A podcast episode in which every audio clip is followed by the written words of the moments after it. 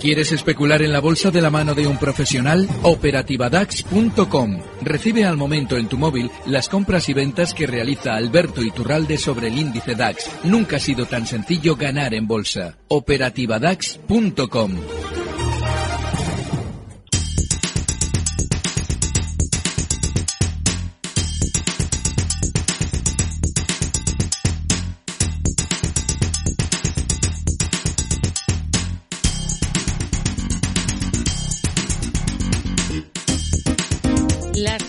35 minutos de la tarde arranca el consultorio de bolsa en este programa en tiempo real. Como cada jueves saludamos a Alberto Iturralde, responsable de díasdebolsa.com. Hola Alberto, ¿qué tal? Muy buenas tardes. Muy buenas tardes, Rocío, fenomenal. A ver, ¿cómo ve la situación en esta jornada en la que lo que ha marcado el día ha sido pues esa oleada de resultados empresariales aquí en Europa y también en Estados Unidos? Sí, eh, toca buenas noticias en general. Siempre va a haber durante una presentación masiva de resultados quien se desmarque del tono positivo, pero en general vamos a escuchar hablar bien a las compañías de sí mismas porque hay que recordar que eh, llevamos subiendo desde el famoso Brexit y desde la victoria de Donald Trump, cuando todos íbamos a morir y se vendió en pánico todos los activos relativos a bolsa, eso lo compró el sistema financiero y una vez que lo ha hecho subir durante este último año, ahora toca ir vendiéndoselo a los mismos que lo malvendían hace cosa de un año y ahora querrán comprarlo. Para que quieran comprarlo, lógicamente hay que dar esos resultados en tono positivo. Y eso es lo que nos va a tocar, no solamente ahora ya que llega agosto, sino que seguramente a la vuelta de septiembre a quien le toque dar ¿no? ya eh, resultados eh, importantes, pero si nos tenga que dar algún tipo de noticia eh, al respecto de las compañías, también lo harán en tono positivo. Ahora mismo el IBEX lo que está haciendo es rebotar para posteriormente caer. Y ojo porque ese rebote puede continuar durante más días. No nos debe extrañar volver a ver zonas de 10.650, casi lo hemos rozado esta mañana, y zonas de 10.700. Lo importante es tener en cuenta que una vez que hayamos ya pasado toda esta oleada, lo lógico es que descendamos para una vez que se haya hecho salir a los inversores, seguramente durante el mes de agosto, se retome de nuevo la senda alcista para esperar así a mediados de septiembre en las elecciones alemanas. Con lo cual, yo creo que este tono lateral bajista que estamos viendo durante estos meses va a continuar en el IBEX y vamos a ver mínimos inferiores a esos 10.370 que marcábamos esta semana. Hmm. A ver, vamos a ir resolviendo, si le parece, dudas de oyentes. Lo primero que vamos a hacer es saludar a César de Madrid. Muy buenas tardes. Hola, buenas tardes. buenas tardes. Bueno, yo soy un fanático de Alberto Iturralde y le sigo mucho y la verdad es que me encanta escucharle. Eh, bueno, básicamente me acaba de responder ya. Yo lo que quiero es eh, eh, saber una entrada al IBEX para poder hacer trading un poquito a medio, pero creo que me acaba de contestar. Y sobre todo pues, entrar en los bancos, sobre todo la entrada de BBV y entrada de Santander. El año pasado la verdad es que le he seguido y me he ido muy bien con él. Entonces, aunque sé que no le gustan mucho, pero bueno, esa era mi pregunta. Gracias, César. Buenas tardes. Así es, gracias. A ver, bancos. Los bancos tienen una subida media aproximada del 100%. Estamos hablando de que, por ejemplo, en el caso del Santander, ahora mismo sería del 96%, pero ha llegado a ser del 100% en los máximos de 6.30 que marcaba pues justo a primeros de mayo. Lo que significa que seguramente durante estos meses como no tienen pinta de descolgarse, yo he venido comentando estas semanas que no tienen pinta de darnos sustos a la baja importantes, lo lógico es que continúen laterales y lo hagan seguramente hasta ese mes de septiembre. El problema en un movimiento lateral, si es que lo tenemos que ver hasta el mes de septiembre, es la dificultad para aprovechar en el lado ganador una operación. Es decir, eh, solamente nos merece la pena intentarlo si durante estos días vemos un recorte, por ejemplo, del Santander a zonas de 560 donde estos días atrás frenaba caídas. Está en 5,81. Y sí, a la hora de rebotar, zonas de 6 euros que son resistencias para salir. Creo que ahora mismo los bancos es el sector más difícil con diferencia. De hecho, si se fijan, es el más estrechito merece la pena quizás buscar estrategias en otros valores más direccionales que intentar hacerlo en los bancos. Mm. A ver si le parece, vamos a ir con los datos definitivos de, cierre. El IBEX termina en 10.603 puntos después de subir un 0,26%. Eh, la bolsa francesa, el CAC 40, termina en 5.186, ha bajado apenas un 0,06%. El retroceso para el DAX del 0,76% hasta 12.212 y la bolsa de Londres que sale mañana desde 7.443 hoy ha recortado un 0,12%. A través de WhatsApp hay un oyente que nos eh, envía una cuestión, hablaba del Santander, que ya lo ha analizado, pero también de Airbus. Quiere entrar y quiere saber qué soportes son los más importantes ahora en este valor, en Airbus. En el caso de Airbus, aquí en gráfico, eh, el soporte más importante es el punto en el que se encuentra ahora mismo. Es una zona clave, esa zona 72 es importantísima.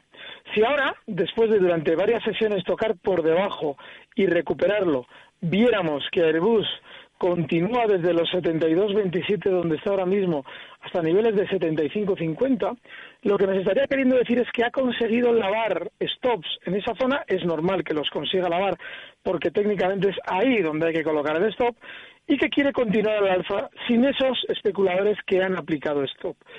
Eh, lo han hecho bien esos especuladores, pero también lo hacemos bien si en el momento en el que encontramos que efectivamente no quiere caer, sino recuperar niveles de 75, volvemos a entrar precisamente porque ya sabemos que efectivamente la caída era para generar la trampa, la salida y el giro de nuevo al alza. Con lo cual, en Airbus el soporte está ahí, pero yo creo que no hay que entrar si no alcanza zonas de 75. A cierre 72-27. Hmm. Miguel de Valencia, muy buenas tardes. Hola, buenas tardes. Díganos, caballero. Pues quería preguntarle a Alberto si ve entrada a Elecnor y recorrido y también sobre BBVA un punto de, de salida ahora que va a presentar resultados y demás, eh, si salir a los 8 o, mejor mantener hasta ocho y medio o algo así. ¿En qué niveles tiene usted la posición en BVA? 7-2. En 7-2. Muy bien, gracias Miguel, muy buenas tardes. A vosotros, buenas tardes y buen verano. Pues eh, igualmente, por completar el tema de la, de la banca, un nivel de salida en BBVA. El BBV, que está funcionando mejor que el Santander durante estos días, lo más normal es que alcance de nuevo esa zona 785 que veíamos de máximos también a primeros de mayo. Y de hecho no nos debe extrañar que lo supere puntualmente, por lo menos. De manera que si hubiera que estar en uno de los dos grandes bancos, ahora le toca al BBV. Durante muchos meses comentábamos en su momento que el Santander iba a ser más fuerte y que tienen la costumbre histórica de ir alternándose en la iniciativa alcista.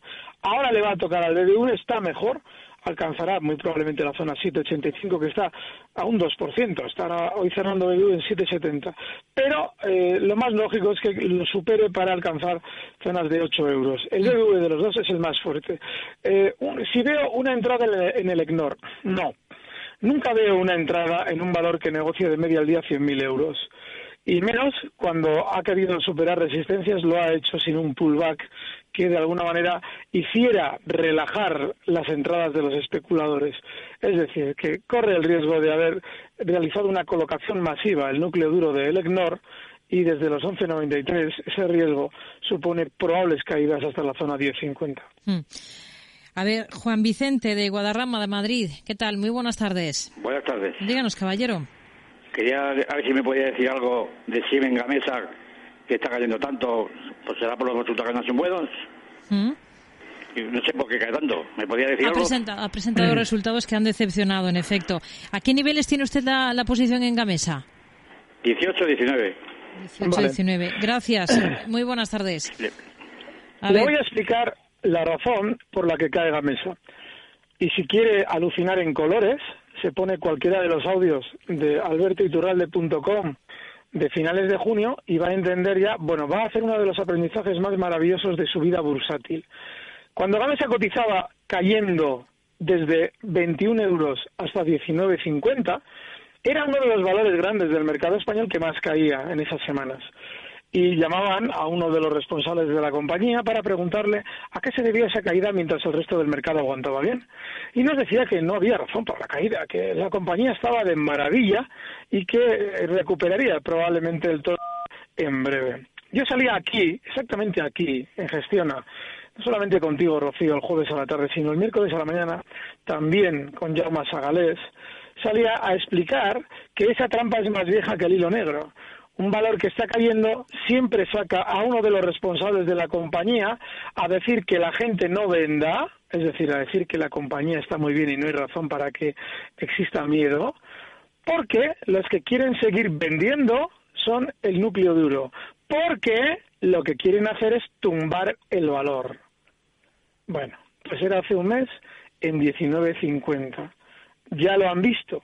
Ahora el valor está en 14.50 con una caída del 25% en menos de un mes. Ningún otro valor de los grandes españoles tiene una caída así.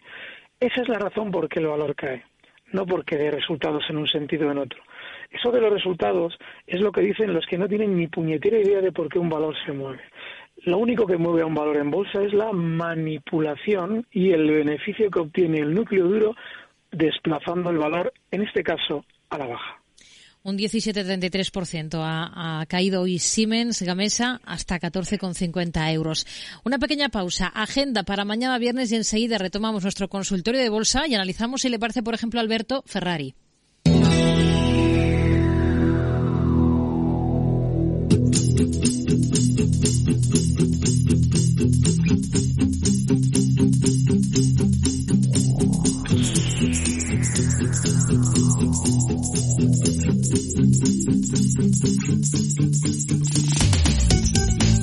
La semana en España, el INE dará a conocer el avance del PIB del segundo trimestre y el indicador adelantado del IPC y el IPC armonizado de julio. Además, esta jornada ha sido la elegida por los grandes bancos españoles para presentar sus resultados. Santander, CaixaBank y Banco Sabadell. También desfilarán por la pasarela ACS, Acciona, Amadeus, BME, Celnes, Grifols, IAG Indra, Técnicas Reunidas, A3 Media, Prosegur y Euskatel. Otras compañías que publicarán sus cuentas serán Barclays, Credit Suisse, Chevron o ExxonMobil. Serán también una jornada intensa en el terreno macro para Estados Unidos. Se va a publicar el PIB del segundo trimestre junto a las cifras de gasto real de los consumidores y el índice de costes laborales del mismo periodo, mientras que la Universidad de Michigan sacará la luz la confianza del consumidor de julio. A este lado del Atlántico, Eurostat va a anunciar la confianza de empresas y consumidores en la zona euro de julio. Y en Francia, al igual que la mayor economía del mundo, se va a informar del PIB y del gasto de los consumidores del segundo trimestre,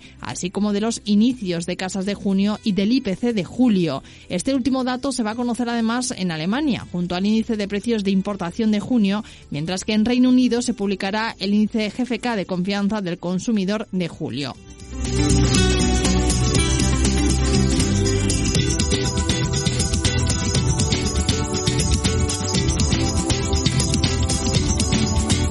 Retomamos el consultorio de bolsa en tiempo real en Gestión a Radio con Alberto Iturralde, responsable de díasdebolsa.com.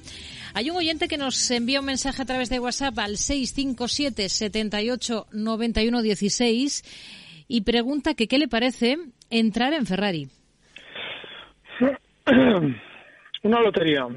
Hace unas semanas, cuando AENA había tomado esa tendencia alcista tan veloz, yo decía que me abstenía de dar una opinión porque cuando un valor ha tomado un movimiento direccional al alza sin dejar soportes claros, lo que normalmente sucede es que en alguna de estas se gira la baja con nosotros dentro. No quiere decir que Ferrari lo vaya a hacer. Lo que sí está haciendo, sin duda, es ese movimiento direccional al alza que en su día tenía AENA también. Y seguramente acabará igual. El problema es cuándo como yo desde luego no tengo ninguna referencia que me haga pensar en un objetivo alcista concreto, Ferrari cotiza en 90 euros, ni tampoco un soporte especialmente fiable, el más cercano y no especialmente fiable está en 87.50, desgraciadamente no sé qué decirle. Pero yo no entraría precisamente por eso. Sin embargo, está muy bien visto, porque si hay un valor alcista ahora mismo en el mercado europeo, ese es Ferrari. Hmm. A ver, eh, Mediaset, Julián, también a través de WhatsApp, pregunta por el valor, dice que lo tiene a 10.40. Quiere saber qué opina de esta posición y cuál sería el stop. Opino muy negativamente de esa posición. Eh, Ferrari, vuelvo Ferrari. Mediaset lo que ha realizado durante estos últimos meses es un recorte importantísimo, desde 12.60 hasta 10, en contra del resto del mercado también no hay muchos valores con esas caídas. Claro que en esa zona 10 tenemos un soporte, pero no tiene. Estos días tampoco ha hecho un especial gesto de continuar con el aparente rebote que había iniciado para, bueno, quizás continuar un poquito más. Es decir, había rebotado hasta niveles de 10,78 y la resistencia más importante la tiene justo en 11 euros. Así es que, bueno, si él quiere seguir dentro, el stop tiene que estar en 10,25 y el objetivo alcista en 11. Pero no hay nada en el valor que nos deba hacer entrar porque no tiene fuerza alcista especial. Hmm. A ver, eh, resultados de BBVA del cierre de la jornada. Ha ganado más de 2.300 millones en el primer semestre. Esto es un 26% más con respecto al mismo periodo de un año antes. Iberdrola, otro de los grandes por el que nos pregunta José Carlos, nos escribe al correo del programa tiempo real arroba gestionaradio.com. Quiere preguntarle por un precio de entrada en Iberdrola, ya que ha tocado dos veces los 6,67 y no compró porque pensaba que corregiría más. ¿Qué le puede decir? Para mí el mejor precio de entrada en Iberdrola es 5,90. Alguien dirá, pero bueno, si está en 6,70. Ya, lo que ocurre es que en esa zona 6,70 y con un máximo en los 7 euros, lleva lateral dos meses y no hay nada que nos deba hacer especular en Iberdrola porque decimos, bueno, es que la tendencia es clara al alza. No, no hay nada, absolutamente nada. Así es que yo esperaría un soporte muy importante, 5,90. Sin embargo, y para él, Seguramente hay otro mucho anterior, muy anterior, la zona 640. Esa zona 640, concretamente 643, es un punto en el que seguramente si el valor desciende va a buscar un rebote. Pero son solo rebotes. El verdadero soporte está en 590. A ver, em, a través de WhatsApp, San José, la inmobiliaria, que en la última sesión se disparaba, hoy ha recortado, ha estado entre las eh, más castigadas del mercado continuo, un 14,72%, ha cerrado a 3,94 euros. Lo que pregunta Fernando, que escribe desde Asturias, es que, bueno, tiene la posición a 3,4 y se plantea si vende ya. Yo lo haría. Lo haría tuviera donde tuviera la posición. Un valor que en una sesión sube desde 3,60, como Grupo San José hizo ayer, hasta 4,70 en esa sesión, para al día siguiente recortar prácticamente todo el movimiento del tirón, es un valor que nunca debe estar en nuestra cartera. Hablamos de una ida y vuelta aproximada del 30%. Así es que yo lo que le sugiero es que entienda que hay valores con una filosofía muy, muy, muy peculiar.